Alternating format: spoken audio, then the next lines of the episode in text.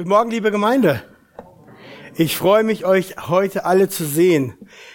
Wer von euch hat heute schon die Gnade des Herrn erlebt? Ja, das ist doch gut. Das sind doch viele. Das ist gut. Warum frage ich gleich? Weil heute Morgen versammeln wir und treffen uns hier nicht, weil wir ein Verein sind und irgendwie ein schönes Thema haben, sondern weil Jesus wirklich lebt. Er lebt, deswegen leben wir und deswegen reden wir über das Wort Gottes nicht als Theoretikum, akademische Unterhaltung oder sonst was, sondern es geht hier darum, dass der Herr selbst seine Gemeinde baut und wir ihn erleben können, wir ihn sehen können, nicht mit unseren physischen, leiblichen Augen, aber sehr wohl mit den Augen unseres Herzens. Und das wollen wir heute machen. Heute Morgen kommen wir zum Wort Gottes, um genau das zu tun. Ich schluck mal eben. Ja, heute Morgen machen wir nicht im zweiten Buch Mose weiter. Wie ihr wisst, sind wir in einer Predigtserie durch Exodus, aber heute machen wir eine kleine Pause und machen in einer anderen kleinen Miniserie weiter, die wir Anfang des Jahres begonnen hatten, und zwar zum Thema Jüngerschaft. Vielleicht erinnert ihr euch, Ende Februar am 27.02. hatten wir Teil 1. Echte Jünger sein, Teil 1. Heute Echte Jünger sein, Teil 2. Allem in Sagen ist der Untertitel. Ich folge in meiner Predigt da den Gedanken von William MacDonald in seinem Buch Wahre Jüngerschaft. Das ist ein kleines Büchlein, haben wir auch an unserem, in unserem Bücherregal. Gut, zur Erinnerung für uns. In Teil 1 habe ich erklärt, wie man ein echter Jünger wird. Durch Glauben an Jesus Christus, durch eine Neugeburt, die der Heilige Geist in unseren Herzen bewirkt, dadurch, dass wir uns unserer Sünde bewusst werden, dadurch, dass wir all unser Vertrauen auf Jesus werfen und dass wir an ihn glauben und ihn annehmen als unseren Herrn und Meister. Dann hatte ich darüber gepredigt, dass es ähm, Bedingungen gibt zu einer echten Jüngerschaft, die wir aus der Bibel sehen, über eine Liebe zu Jesus, die alles andere übersteigt, darüber, dass die Bibel lehrt, dass wir das eigene Ich verleugnen sollen, dass wir ein Leben in der Nachfolge führen und dass wir stetig im Wort Gottes bleiben und eine innige Beziehung, eine Liebe haben unter den Geschwistern und darüber, dass wir, weil Christus es wert ist, alles um seinetwillen aufgeben. So, diesen letzten Gedanken werde ich heute in der Predigt allem entsagen, ein bisschen das weiter ausbauen und noch einiges dazu tun. Ich habe heute drei Punkte für die Predigt. Der erste Punkt, allem entsagen, Hindernisse echter Jüngerschaft und dann zum Schluss die Frage, warum stellt Jesus solch absolute Ansprüche? Aber zum Anfang beten wir gleich. Herr Jesus, ich danke dir dafür, dass du gekommen bist, dass du das Reich Gottes verkündigt hast und das Reich Gottes eingeläutet hast und die Tür zum Reich Gottes aufgeschlossen hast durch dein Opfer. Du bist die Tür, du bist das Wort, du bist die Wahrheit, du bist unser Leben, du bist alles, du bist das Zentrum und du bist unser Retter. Und deswegen kommen wir heute zu dir und bitten dich, dass du zu uns sprichst, auch heute in dieser Predigt, unsere Herzen ermutigst und stärkst oder auch in die Enge treibst, wie du willst, aber auf alle Fälle, dass du an uns arbeitest. Zu deiner Ehre, Herr. Amen. Okay, der erste Punkt, allem sagen.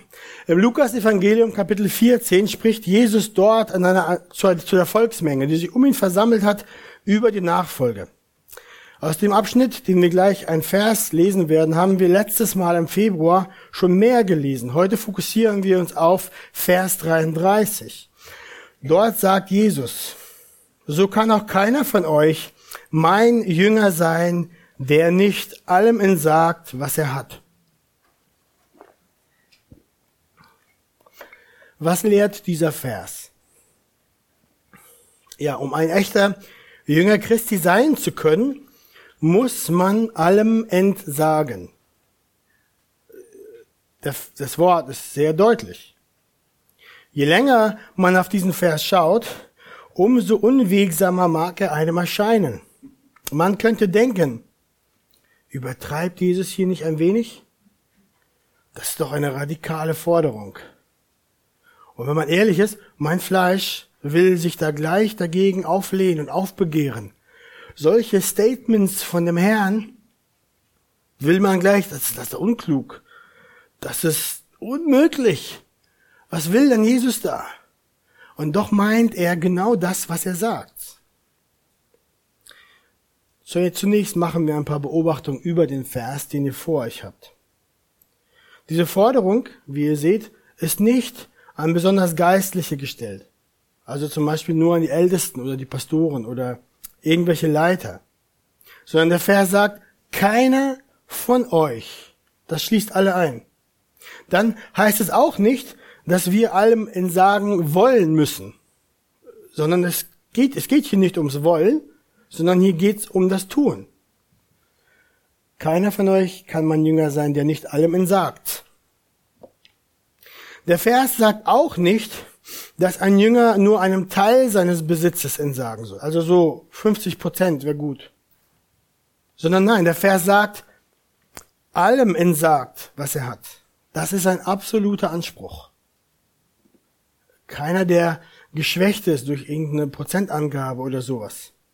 Dann sehen wir auch, Jesus lässt nicht Raum für jemanden, der einfach nur zum Teil entsagt, so dass er einfach nur ein, so ein halbguter Christ ist. So ein bisschen halt. Nein, er sagt, keiner von euch, der nicht allem entsagt, kann mein Jünger sein. Das sind Allquantoren. So werden die Dinge an der Logik genannt. Absolute Statements. Alles, allem bezieht alles ein. Da gibt es keine Ausnahmen. Und wir sollen uns hier über diesen Satz Jesu nicht lange wundern und staunen. Denn wenn wir ein wenig nachdenken, sehen wir, dass er an anderen Stellen in den Evangelien genau das gesagt hat, ähnliches gesagt hat. Ich denke da zum Beispiel an die Verse aus Matthäus 6, wo er sagt, ihr sollt euch nicht Schätze sammeln auf Erden, wo die Motten und der Rost sie fressen und wo die Diebe nachgraben und stehlen, sammelt euch viel mehr Schätze im Himmel, wo weder die Motten noch der Rost sie fressen, wo die Diebe nachgraben und stehlen, denn wo euer Schatz ist, da wird auch euer Herz sein, sagt Jesus. An anderer Stelle in Lukas 12, 33 sagt er, verkauft euer Habe und gebt Almosen. Oder zum reichen Jüngling sagt er, Lukas 18, verkaufe alles, was du hast und verteile es an die Armen. So wirst du einen Schatz im Himmel haben und komm, folge mir nach. In diesen Passagen, die wir gerade gesehen haben, geht es um Schätze, um Besitz, um Reichtümer. Und diese Worte sind hier unmissverständlich. Er meint hier genau das, was er sagt. Und unsere Geschwister am Anfang der, der, der Gemeindegeschichte verstanden seine Worte auch so, denn wir lesen, was sie getan hatten. Apostelgeschichte 2, sie verkauften die Güter und Besitztümer und verteilten sie unter alle, je nachdem einer bedürftig war. Und dann, wenn wir weiterdenken in der Geschichte der Christenheit, gibt es echt viele Beispiele dafür, wie Gläubige diesen Aufforderungen Jesu an ihr Leben, wie sie diese nachgekommen sind. Zum Beispiel denke ich da an Anthony und Mary Groves. Es waren Zahnarzt in Bristol im 18. Jahrhundert, die ihr Vermögen aufgegeben haben und 1830 als Missionare nach Bagdad gingen. Dort haben sie lange gearbeitet. Oder ich denke da an Charles Studd, der ist noch ein bisschen bekannter der hatte in seinem Leben die Überzeugung bekommen, sein ganzes Vermögen der Sache des Herrn abzugeben. Aber er entstammte einer reichen Familie und er war auch ein bekannter professioneller Cricketspieler. Der und Stud hat sich unter dem Evangelisten Moody bekehrt, kam zum Glauben und für ihn war es dann eine Frage des Gehorsams den Worten Christi, die in diesem Thema zu folgen, so dass er wirklich sein ganzes Vermögen zum großen Schrecken seiner Familie entäußerte, abgab, wegspendete und als Missionar ging. Für seine Braut aber legte er 9.588 Dollar zur Seite. Und dann, als sie geheiratet hatten, sagte seine Frau Priscilla, wofür ist dann das Geld? Und er sagte, ja, das habe ich für dich zurückgelegt. Und sie sagte zu ihm, was sagte Jesus denn dem reichen Jüngling? Und er sagte, ja, er sagte dem reichen Jüngling, verkaufe alles und folge mir nach. Und sie erwiderte dann zu ihm, na also, wir wollen den ersten Tag unserer Ehe doch richtig beginnen. Im Glauben und der Nachfolge. Und so gaben sie auch das Geld weg.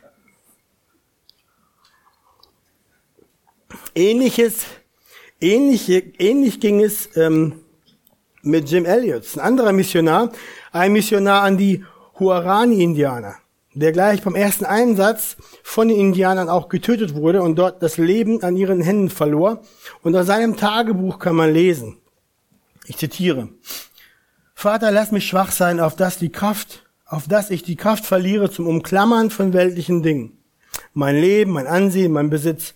Herr, nimm von mir die Neigung meiner Hand zum Ergreifen und Festhalten. Ach, Vater, dass doch von mir wiche das Verlangen schon nach dem bloßen Streicheln. Wie oft habe ich den festen Griff gelockert, nur um das zu erhalten, was ich in harmlosem Verlangen so schätzte, das streichelnde Berühren. Nein, öffne mir vielmehr meine Hand zum Aufnehmen des Kreuzigungsnagels, Vater, wie die Hand Jesu Christi, auf das ich, indem ich alles loslasse, selber losgelassen werde. Los von allem, was mich jetzt noch bindet. Auch bei ihm war das Sehnen und Trachten auf den Himmel gerichtet. Das ist Jesus. Ja, auf die Einheit mit dir, nicht auf Dinge, die man umklammert. So gib dann, Vater, dass ich loslasse. Das sind echt herausfordernde Worte. Diese Überzeugungen und Beispiele der Männer und Frauen sind für mich herausfordernd. Ich hoffe für euch auch. Dieser Vers, den Jesus sagt, das ist herausfordernd. Die Worte Jesu fordern mein Herz auch heraus und ich komme nicht drum rum, an dieser Stelle mein Herz zu hinterfragen und zu prüfen. Und ich möchte auch, dass es euer Herz heute Morgen herausfordert, sodass ihr es prüft. Was machen wir denn nun mit dem Vers? So kann auch keiner von euch mein Jünger sein, der nicht allem entsagt, was er hat. Meint das Wort Gottes hier, dass wir alle allen unseren Besitz verkaufen müssen und nichts besitzen dürfen? Ist Besitzlosigkeit sozusagen ein Kriterium für echte Jünger? Machen das so die allerbesten Christen? Und wir sind einfach nur ein Haufen Schwacher? Nein, ich bin davon überzeugt, dass die Gesamtheit der Schrift uns nicht zeigt und lehrt, dass ein wirklicher Nachfolger Jesu allem auf diese Weise entsagt, dass er als ein Asket oder ein Mönch in völliger Besitzlosigkeit lebt. Petrus sagt zu Ananias, als einige Geschwister in der Gemeinde ihr Hab und Gut verkauften, um damit den Mangel der leidenden Geschwister in der Gemeinde zu versorgen. Dort sagt er, hättest du es nicht als dein Eigentum behalten können? Und als du es verkauft hattest, war es nicht in deiner Gewalt? Oder wir sehen an anderer Stelle, die Christen der ersten Gemeinde haben sehr wohl ihre Besitztümer verkauft und haben damit ihren Geschwistern geholfen. Aber auch aus den Worten des Petrus wird klar, dass dies keine Pflicht war. Das war nicht etwas, tu das, dann bist du ein Christ. Wenn du es nicht tust, bist du kein Christ. Paulus, als er zu den Korinthern schrieb, wegen der Sammlung für die Geschwister, hat ihnen ins Gewissen geredet, aber er hat ihnen nicht ins Gewissen geredet auf die Art und Weise zu sagen, verkauft alles. Gebt alles auf, jeden letzten Cent der Sache. Sondern er spornte sie an, ein Liebeswerk zu tun, wie wir sehen. Aber wie ihr in allem reich seid, im Glauben, im Wort, in der Kenntnis und in allem Eifer, so wie in der Liebe, die ihr zu uns habt, so möge auch dieses Liebeswerk bei euch reichlich ausfallen. Ich sage das nicht als Gebot, sondern um durch den Eifer anderer auch die Echtheit eurer Liebe zu erproben. Paulus hatte hier erzählt von den anderen Gemeinden, wie sie gegeben haben, sogar über ihr Maß, was sie konnten, um den Geschwistern zu helfen. Und er benutzt das, um die Gemeinde in Korinth anzuspornen, dass sie geben, dass sie ein Liebeswerk tun. Aber wir sehen nirgendwoher, dass er sagt, ihr, ihr, ihr verwöhnten, bequemen Korinther, ihr sitzt auf eurem Geld, ihr müsst alles loswerden, um richtige Jünger zu sein. Und ich könnte noch andere, viele andere Stellen zitieren, aufzählen, die zeigen, dass das Wort Gottes nicht lehrt, dass die Kinder Gottes absolut keinen Besitz haben dürfen oder dass wahre Christen immer arm sein müssen. Okay, aber was meint Jesus dann? Ich denke, es dämmert euch langsam. Wenn er sagt, so kann auch keiner von euch mein Jünger sein, der nicht allem sagt, was er hat. Dann spricht Jesus zuallererst vom Herzen dessen, der Jünger Christi sein will. Es geht hier um das Herz des Jüngers. Alle Dinge des Lebens werden in unserem Herzen entschieden. All unsere Handeln, all unser Tun entspringt daraus, wem unser Herz dient. In Matthäus 6 macht Jesus das deutlich. Er sagt dort, niemand kann zwei Herren dienen. Denn entweder wird er den einen hassen und den anderen lieben, oder er wird dem einen anhängen und den anderen verachten. Ihr könnt nicht Gott dienen und dem Mammon. Mammon ist ein aramäisches Wort für Reichtum und Besitz. Jesus stellt klar, wir können immer nur einem Herrn dienen. Ich wiederhole das für uns alle. Wir können nur einem Herrn dienen. Kannst du mir erzählen, was du willst. Kannst du, kannst du mir mit mir argumentieren, wie lange du willst. Ich liebe Jesus, ich, aber ich mache auch das und das und das und das geht. Nee, das geht nicht. Die Schrift ist da ganz klar. Jesus sagt zu den Jüngern, denn es ist leichter, dass ein Kamel durch ein Nadelöhr geht, als dass ein Reicher in das Reich Gottes hineinkommt. Warum? Weil diejenigen, die reich sind, besonders schlecht sind? Äh, manchmal schon. Aber das ist nicht der Punkt. Nein, weil viel Reichtum und Besitz in der Hand unseres alten Menschen uns sofort und unverzüglich in einen Gottes, in einen Götzendienst führt, in eine Anbetung der Dinge, der geschaffenen Dinge und die Anbetung zu Gott sofort unterbindet, sofort ersetzt. So ist jemandem, der seinem Reichtum dient, und diesen anbetet, unmöglich Christus als Herrn zu folgen und ihm wirklich gehorsam zu sein. Das geht nicht. Gott hat uns so gemacht, dass unsere Arena, das Herz, der Thron, wir haben nur einen Thron und darauf sitzt immer einer. Jesus fordert von seinen Jüngern in der Tat, dass sie in ihren Herzen, dass sie ihn in ihren Herzen für wertvoller und für wichtiger erachten als alles andere, dass sie niemanden mehr lieben, nicht ihre Familie, nicht ihre Freunde, nicht ihren Wohlstand, nicht ihre Lieblingsspielsachen. Er möchte, dass wir in unserem Herzen allem entsagen um seinetwillen. Es geht hier um die Bereitschaft, wenn er so führt, oder wenn er danach verlangt, dass wir in der Tat alles aufgeben und alles verkaufen, so wie Joseph Barnabas oder Anthony Groves oder Charles Studd. Es geht hier in der Tat darum, dass wir in unserem Herz, dass wir unser Herz so in die Enge treiben lassen von dem Heiligen Geist, damit sein Wort uns testet und uns drückt und wir der Frage nicht ausweichen können, lieben wir neben ihm jemand anderes. Halten wir an Dingen fest in unserem Herzen neben ihm? So können wir nicht seine Jünger sein. Ich will euch heute keinen billigen Ausweg geben, von dem Gewicht unter diesem Vers herauszukommen, sondern der Vers soll euch drücken. Unser Herz in dieser Sache, ob wir ihm wirklich in allem entsagt haben, zeigt sich nämlich dann, wenn Gott der Herr es uns von uns fordert, wenn er es wegnimmt, sei es durch Unglück oder sei es durch Verlust. Aber in beidem wird unser Herz sofort offenbar. Ob wir diese Dinge wirklich ihm abgegeben haben, ob wir sie Jesus unterstellt haben oder ob wir daran festklammern und danach schreien und jammern und kämpfen und ringen. Werden wir sagen können wie Hiob, der Herz gegeben, der Herz genommen, gepriesen sei der Name des Herrn? Oder werden wir sagen, du hast meinen Götzen gekillt?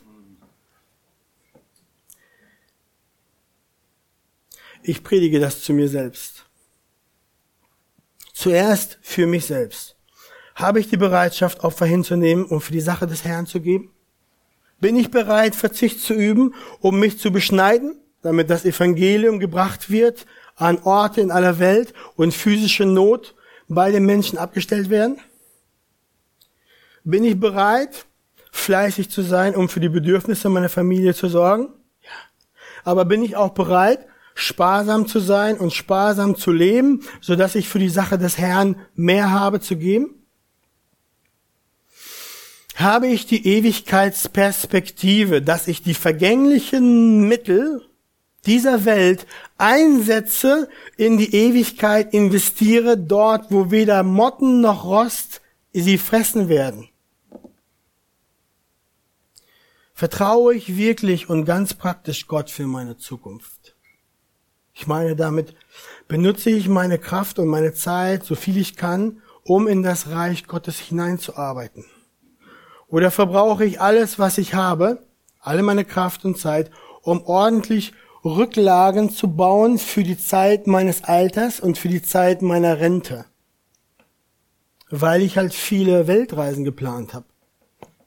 Mayas, chinesische Mauer. Ich habe viel vor, brauche ich viel Kohle. Diesen Punkt noch ein bisschen weiter gestresst, arbeite ich daran, mir eine ordentliche Sicherheitsrücklage anzulegen, wobei ich eigentlich diese Mittel jetzt einsetzen könnte, um damit das Evangelium in die Welt hinausgebracht wird und Seelen die, für die Ewigkeit errettet werden können.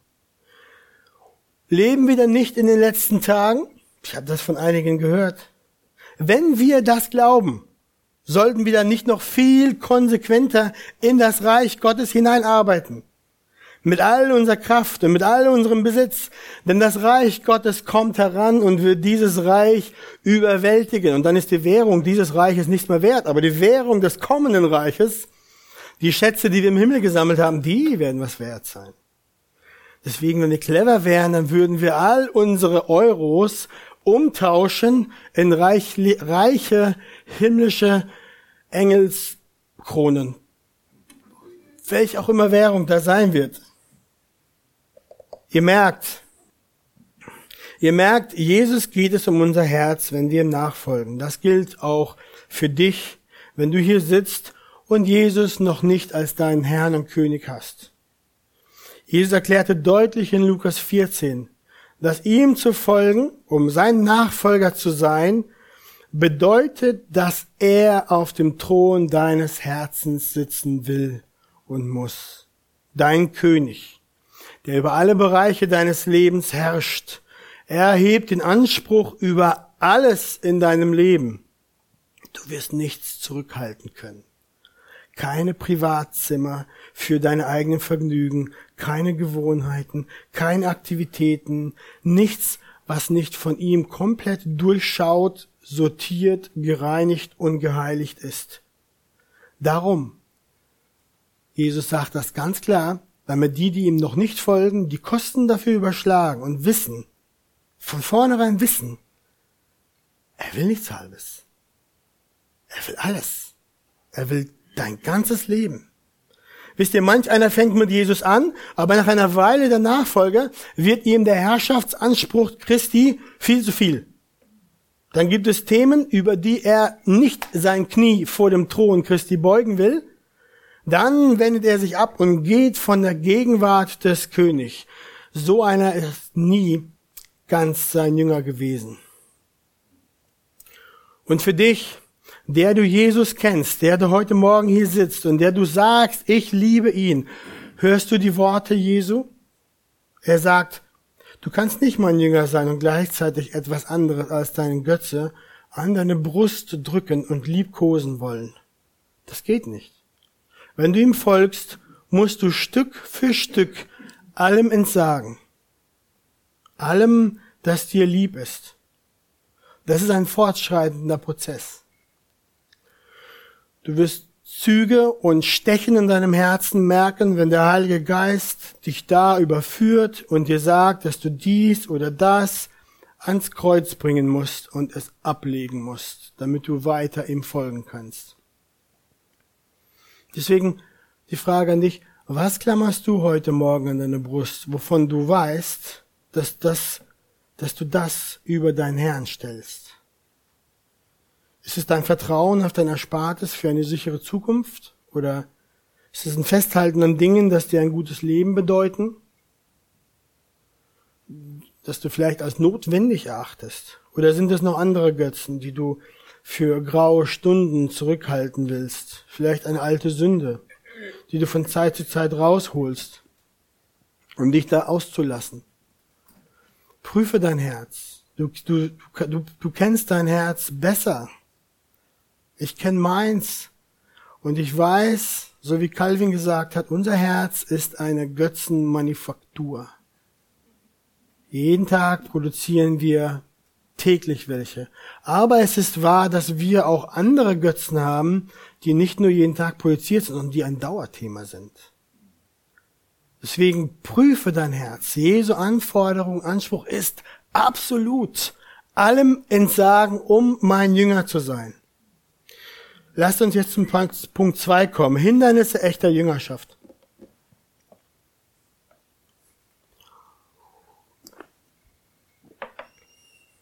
Jedem, der Jesu Nachfolger sein will, der Jesus hinterhergeht, wird früher oder später, werden ihm Hindernisse begegnen. Hindernisse, die ihm vom, vom Weiterkommen in der Nachfolge Jesu abhalten wollen. Jesus hat auch darüber ganz klar seinen Jüngern gesagt, und wir lesen dazu ein paar Verse aus Lukas 9. Es geschah aber, als sie ihre Reise fortsetzten, da sprach einer auf dem Weg zu ihm, Herr, ich will dir nachfolgen, wohin du auch gehst. Und Jesus sprach zu ihm, die Füchse haben Gruben und die Völker des, die Vögel des Himmels haben Nester, aber der Sohn des Menschen hat nichts, wo er sein Haupt hinlegen kann. Er sagte aber zu einem anderen, folge mir nach. Der sprach, Herr, erlaube mir zuvor hinzugehen und meinen Vater zu begraben. Jesus aber sprach zu ihm, lass die Toten ihre Toten begraben, du aber geh hin und verkündige das Reich Gottes. Es sprach aber auch ein anderer, Herr, ich will dir nachfolgen. Zuvor aber erlaube mir von denen, die in meinem Haus sind, Abschied zu nehmen. Jesus aber sprach zu ihm, niemand, der seine Hand an den Flug legt und zurückblickt, ist tauglich für das Reich Gottes. Hier berichtet Lukas uns von drei Männern, diese drei Männer wollen Jesus nachfolgen, aber anscheinend ohne völlige Hingabe. Den ersten wollen wir Herr Schnell nennen. Er scheint ein Mann gewesen zu sein, der viel Selbstvertrauen hatte. Darum kommt Herr Schnell zu Jesus, ohne lange die Kosten zu überschlagen, und er sagt zu ihm, ich folge dir überall hin. Die Antwort Jesu zu diesem Herr Schnell ist erst einmal überraschend und fragt sich, ob, wie hat das damit zu tun? Jesus sagt, die Füchse haben Gruben und die Vögel des Himmels haben Nester.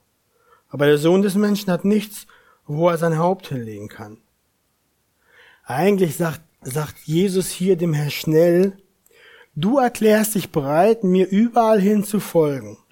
Aber bist du auch bereit, auf jegliche Bequemlichkeit zu verzichten, um mir zu folgen? Die Frage dahinter ist, bist du bereit, Jesus zu folgen, auch wenn es das Opfer der Bequemlichkeit des Lebens von dir fordert? Von Herr Schnell lesen wir nichts weiter in der Bibel. Wir können davon ausgehen, dass er nicht bereit war, unter diesen Bedingungen Jesus nachzugehen und Jesus seinen Meister zu nennen. Wie sieht's bei dir aus? Ist das schön? Wir können Jesus folgen, solange alles schickimicki ist und ich immer noch meine schöne Couch und Hängematte habe und mein schönes Haus und meine eins, zwei Autos oder auch nur eins oder was weiß ich. Die Dinge, die halt mein Leben so schön bequem machen. Dann ist alles schön. Von der weichen Couch aus kann man Jesus wunderbar folgen. Aber es kann sein, dass er uns fordert und fragt, du, die Wahrheit ist, wenn du mir folgst, kann es sein, dass du keinen Platz hast, wo du dein Haupt hinlegst, so wie der Mann, der Menschensohn. Dann sehen wir uns den zweiten an. Der zweite Mann, den wollen wir nennen, Herr zuerst meins. Diesen spricht Jesus selber an. Vielleicht stand er hier direkt neben Herr Schnell. Aber was antwortet Herr zuerst meins auf Jesu Ruf, ihm zu folgen? Was sagt der Mann? Seine Antwort war, ja, ich will dir folgen, aber lass mich doch zuerst gehen und meinen Vater begraben. Die Antwort Jesu auf diesen Herrn zuerst meins ist auch sehr interessant. Er sagt, lass die Toten ihre Toten begraben, du aber geh hin und verkündige das Reich Gottes. Was meint Jesus hier? Man könnte die Worte Jesu hier so deuten. Es gibt bestimmte Dinge, die ein geistlich Toter genauso wie ein Gläubiger tun kann. Sieh zu, dass du dein Leben nicht mit Sachen zubringst, die ein unbekehrter Mensch genauso gut tun kann. Lass die geistlich Toten ruhig die leiblich Toten begraben. Aber was dich angeht, sei unabkömmlich. Der Haupttrieb dieses, deines Liebens sei, meine Sache auf der Erde voranzutreiben. Das sagt MacDonald. War es verkehrt, von Herr zuerst meins, zuerst den Vater begraben zu wollen? Nein. Es gehört definitiv dazu, in den Rahmen des christlichen Glaubens, dass man den Eltern ein würdiges Begräbnis bereitet. Aber das Problem liegt hier darin versteckt, dass immer dann, wenn sich vor die Interessen und den Auftrag Christi etwas anderes stellt, das gute Ding dann zu einer Sünde wird, die einen davon abhält, Christus zu folgen und ihm gehorsam zu sein. Habt ihr das verstanden? Was Herr zuerst meins hier sagt, ist, Herr, ich zuerst. Herr zuerst meins hatte nicht erkannt, dass dies ein Widerspruch in sich selbst ist. Wir können nicht zu Jesus sagen, Herr, aber dann machen, wie wir wollen. Und das machen, was wir zuerst als wichtige erachten. Wenn Christus wirklich auf dem Thron als Herr sitzt, dann muss er immer zuerst kommen. Nicht das eigene Ich. Der Anspruch Jesu schien dem Herr zuerst meins auch zu hoch, denn auch von ihm hören wir nichts mehr. Er verschwand von der Bühne der Zeit im namenlosen Schweigen. Herr Zuerstmanns zeigt uns, wie die Arbeit oder Beruf den Vorrang in unserem Leben nehmen können vor dem Wichtigsten im Leben eines Christen, nämlich Jesus Christus. Es ist nichts Verkehrtes an normaler Arbeit. Versteht mich nicht falsch. Gottes Wille ist es sogar, dass wir für die Bedürfnisse unserer Familien arbeiten sollen. Aber Jesus sagt ganz klar, trachtet vielmehr zuerst Zuerst nach dem Reich Gottes und nach seiner Gerechtigkeit. Deshalb ist der Lebensinhalt eines echten Nachfolgers nicht mehr das zu tun, was die Unbekehrten tun, was sie ebenso gut können oder besser als wir, sondern es ist primär, sich für die Sache des Herrn zu kümmern. Jesus sagt zum Herrn zuerst meins, du aber geh hin und verkündige das Reich Gottes. Damit ist für uns alle gemeint, die Ausübung einer Beschäftigung dient dazu, dass wir für die laufenden Bedürfnisse unserer Familie und unserer Geliebten Sorge tragen können, dass wir versorgen. Aber die Hauptberufung unseres Lebens ist es, Zeugen für das Reich Gottes zu sein, durch das Reden und Tun. Verstehen wir das? Prüfen wir das? Weil manchmal nimmt das Überhand. Das dreht um. Nee, ich gehe noch weiter. Normalerweise wird das Leben alles daran setzen, dass du so eingebunden bist, dass du ganz, ganz wenig für das Reich Gottes tun kannst. Da ist der Kampf. Die Mittel und die Zeit sind beschränkt. Wir haben alle 24 Stunden und dann schiebt das Leben und pusht und macht und tut, sodass du mit allem beschäftigt bist. Aber fürs Reich Gottes nur ganz wenig und dann, dann, kann, dann kann ich in meinem Herzen sagen, wie viel ich will. Ich brenne für die Sache des Herrn. Aber hinten kommt ganz wenig raus. Da muss ich mich fragen, Herr, was ist da los bei mir? Wie kann das sein? Ich will nicht platt urteilen, denn wir haben unsere Verpflichtungen, wir haben unsere Bindungen und es ist gut, dass wir für die unseren sorgen.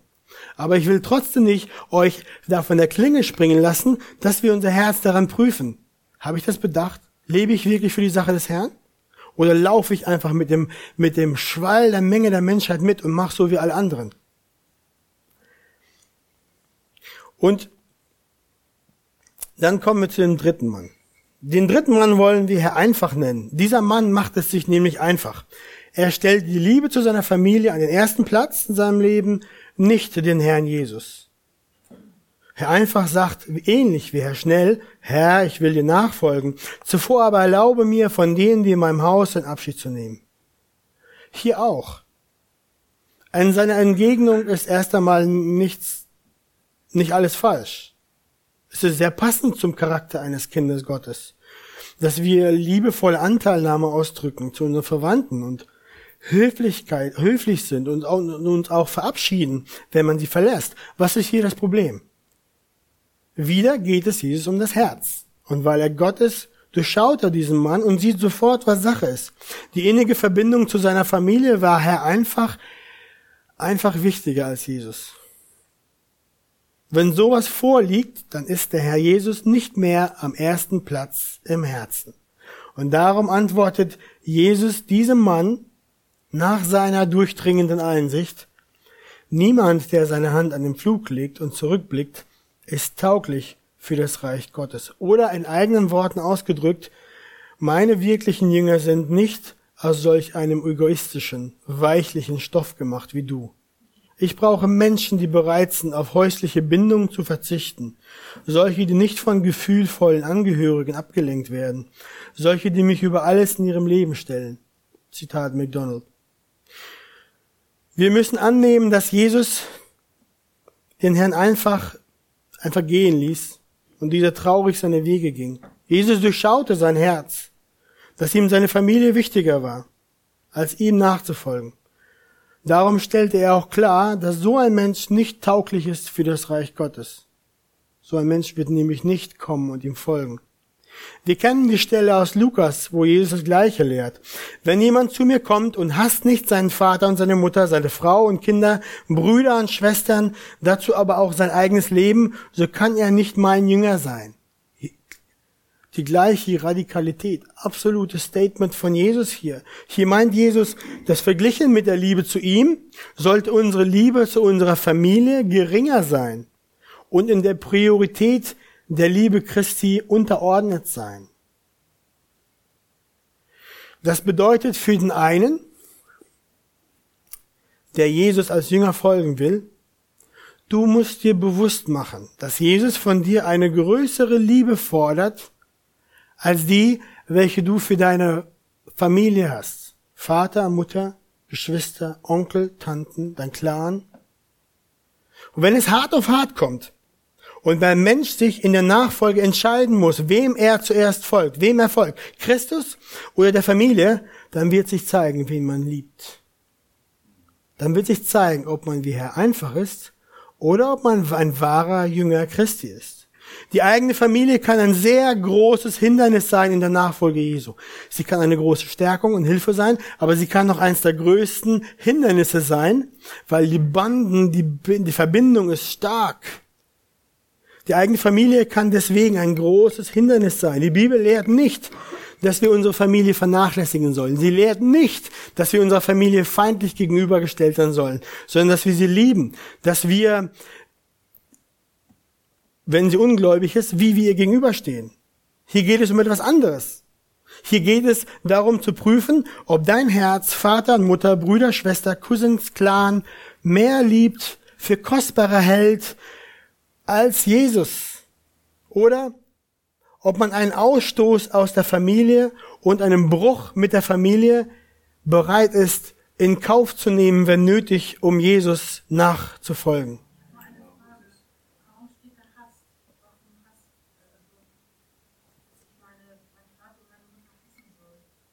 Das ist richtig. Ich habe versucht, das schön zu übergehen, aber ich erkläre es dann. Das ist kein Problem.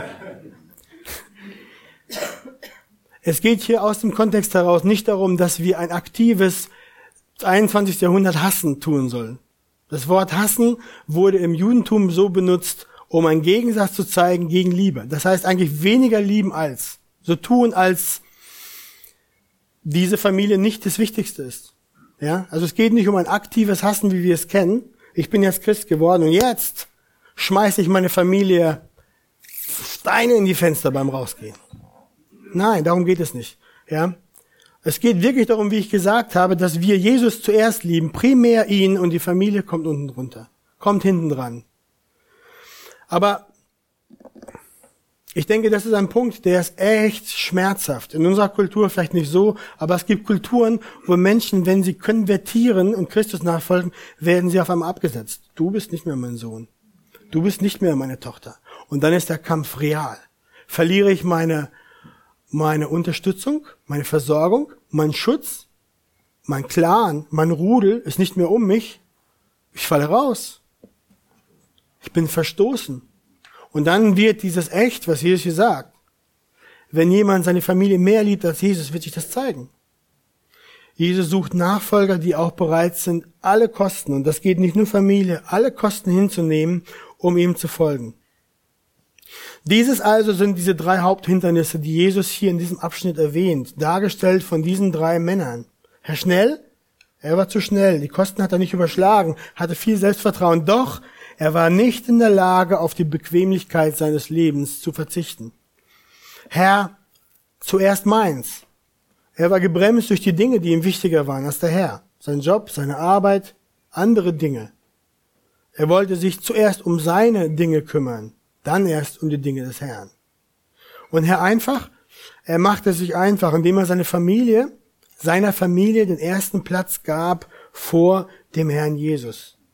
Aus diesen Versen sehen wir, unser Herr Jesus ruft auch heute noch Männer und Frauen in die Nachfolge, die ihm ganz hingegeben folgen wollen, die für ihn bereit sind, allem zu entsagen, die sich nicht durch andere Dinge des Lebens, auch nicht durch Familie, durch Versorgung, durch Job abhalten lassen, den schmalen Pfad zum himmlischen Jerusalem zu gehen und die Kosten und Opfer nicht zu scheuen in der Nachfolge Jesu. Die Versuchung zum Zurückweichen ist immer da und tritt oft an uns heran mit diesen Worten, wie Petrus Jesus sagte. Schone dich selbst. Das widerfahre dir nur nicht. Aber Christi Ruf an seine Jünger ist deutlich, ist kompromisslos. Er will alles. Er will dein ganzes Herz, deine erste Liebe, all dein Streben. Nichts soll dir so kostbar sein wie er und nichts darf er sich, darf sich vor ihn stellen und seine Herrlichkeit verdecken. Und darum komme ich jetzt zur letzten und dritten Frage. Der dritte Punkt ist, warum stellt Jesus solch absolute Ansprüche?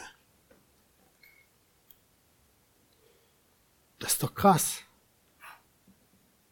Das ist kein Buch für Weichlinge. Dazu sagt die Schrift sehr, sehr viel. Ich gebe euch heute Morgen nur eine einzige Antwort. Er liebt dich und darum will er für dich das Beste. Und das ist er selbst. Ich will euch heute Morgen, die, die, ich will heute Morgen die Predigt nicht beenden, bevor ich zwei Abschnitte gelesen habe, die unser Herz ergreifen sollen und die uns gleich verstehend machen sollen, warum die Ansprüche Jesu an uns Liebe sind. Epheser 2. Gott aber, der reich ist an Erbarmen, hat um seiner großen Liebe willen, mit der er uns geliebt hat, auch uns, die wir tot waren durch die Übertretungen mit dem Christus lebendig gemacht. Aus Gnade seid ihr errettet und hat uns mit auferweckt und mitversetzt in die himmlischen Regionen in Christus Jesus, damit er in den kommenden Weltzeiten den überschwänglichen Reichtum seiner Gnade in Güte an uns erweise in Christus Jesus. Denn aus Gnade seid ihr errettet durch den Glauben und das nicht aus euch. Gottes Gabe ist es, nicht das Werken, damit niemand sich rühme. Lasst uns schnell sein, uns zu erinnern, dass unser Vater im Himmel aus seinem Erbarmen über uns, wegen seiner großen Liebe zu uns, seinen Sohn Jesus Christus gegeben hat, ihn als Sühnopfer hingestellt hat, damit wir durch den Glauben an diesen, durch die Gnade Gottes alleine errettet werden, in die Ewigkeit hinein zu Gott gebracht werden, als neue Schöpfung in seiner Gegenwart, so dass er seinen überschwänglichen Reichtum auf uns ausgießen kann und wir ewig leben. Nun, alles andere dieser Welt ist ein Gegenmittel und ein Gift, das uns abhält, sodass wir nicht dahin kommen. Deswegen, das Beste nur will er für uns und das ist Christus. Das ist die Gegenwart mit ihm, die Auferstehung mit ihm. Dann lesen wir eine weitere Stelle. Paulus schreibt da Philippa 3, und ich bete, dass ihr Christus so erkannt habt.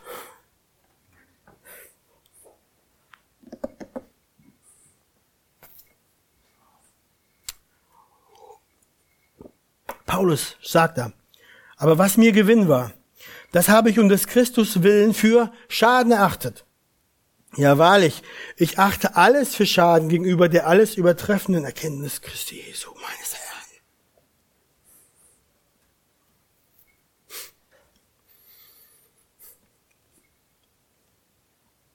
Und er schreibt weiter, um dessen Willen ich alles eingebüßt habe, und ich achte es für Dreck, damit ich Christus gewinne und in ihm erfunden werde, um ihn zu erkennen und die Kraft seiner Auferstehung und die Gemeinschaft seiner Leiden, damit ich zur Auferstehung aus den Toten gelange. Christus ist der Siegespreis, er ist der größte Gewinn. Verglichen mit ihm ist alles in dieser Welt Dreck und Schaden. Auferstehung mit ihm, ewiges Leben mit ihm ist das Ziel, wofür es sich lohnt, alles aufzugeben und alles zu riskieren. Deswegen, warum?